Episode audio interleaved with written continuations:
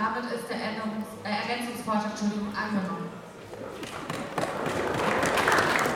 So schnell ging es mit der Abstimmung über Änderungsanträge für das Forderungspapier der Kampagne Genug ist genug an den Berliner Hochschulen. Studierende haben sich der von verschiedenen Einzelpersonen und dem Magazin Jakobin gegründeten Kampagne Genug ist genug angeschlossen und fordern stärkere Unterstützung gegen Zitat steigende Preise und die soziale Schieflage. Durch die Inflation angestiegene Lebensmittelpreise, hohe Mieten und Heizkosten. Die Lebenshaltungskosten werden immer mehr. Während Erwerbstätige und RentnerInnen bereits im letzten Jahr Zusatzzahlungen erhielten, warten die Studierenden inzwischen seit über 150 Tagen auf die 200 Euro Energiegeld, die ihnen im September zugesichert wurden. Ob es in der Lehre ist, aber auch durch die ganzen Preisexplosionen, die Inflation etc. Das ist einfach scheiße. Ich kann mir die Miete kaum mehr leisten, muss jeden Penny drehen, um zu gucken, was ich kaufe.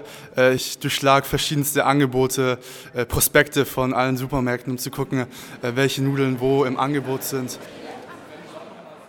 Am 2. Februar um 16 Uhr gibt es langsam keine freien Plätze mehr im Emil-Fischer-Hörsaal der Humboldt-Universität zu Berlin. Nach verschiedenen Redebeiträgen zur sogenannten Krisenanalyse ist das Ziel der Vollversammlung, Änderungen am vorher auf Telegram veröffentlichten Forderungspapier vorzunehmen und es dann als Verbund der Berliner Hochschulen gemeinsam zu verabschieden. Neben kleinen Änderungen und Zusätzen bleiben die sechs Grundforderungen erhalten. Die Forderungen von Genug ist Genug sind 1000 Euro Wintergeld für alle, 9-Euro-Ticket verlängern, ÖPNV, gerade in einer Stadt wie Berlin, super wichtig, mobil zu sein.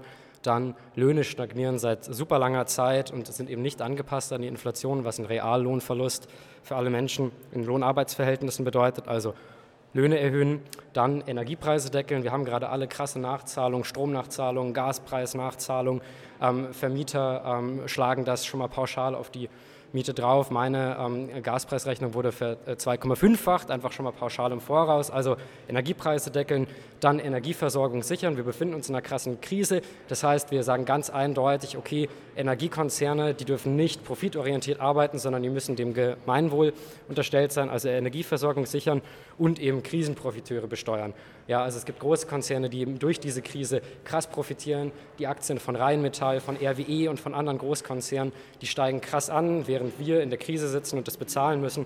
Und deswegen sagen wir eben, da muss ähm, eine Übergewinnsteuer her, da muss besteuert werden.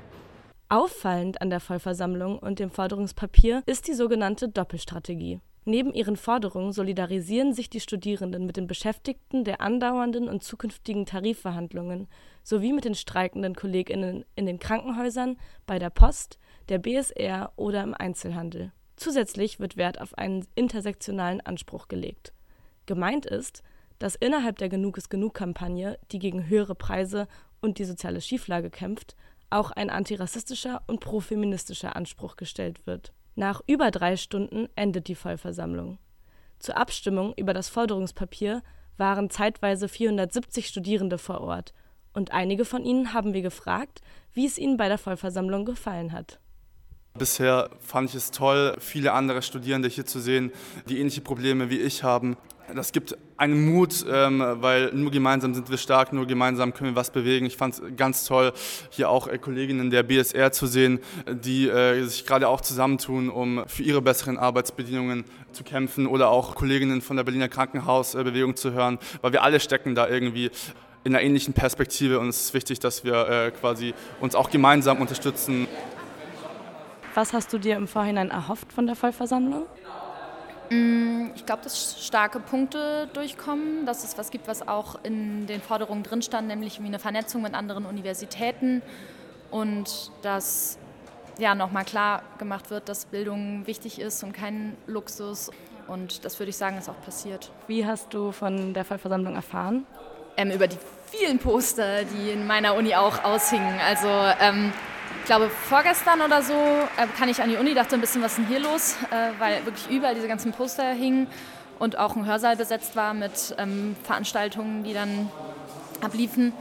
Ähm, also ich habe richtig gemerkt, da weht jetzt irgendwie gerade ein anderer Wind und deswegen war es irgendwie wichtig.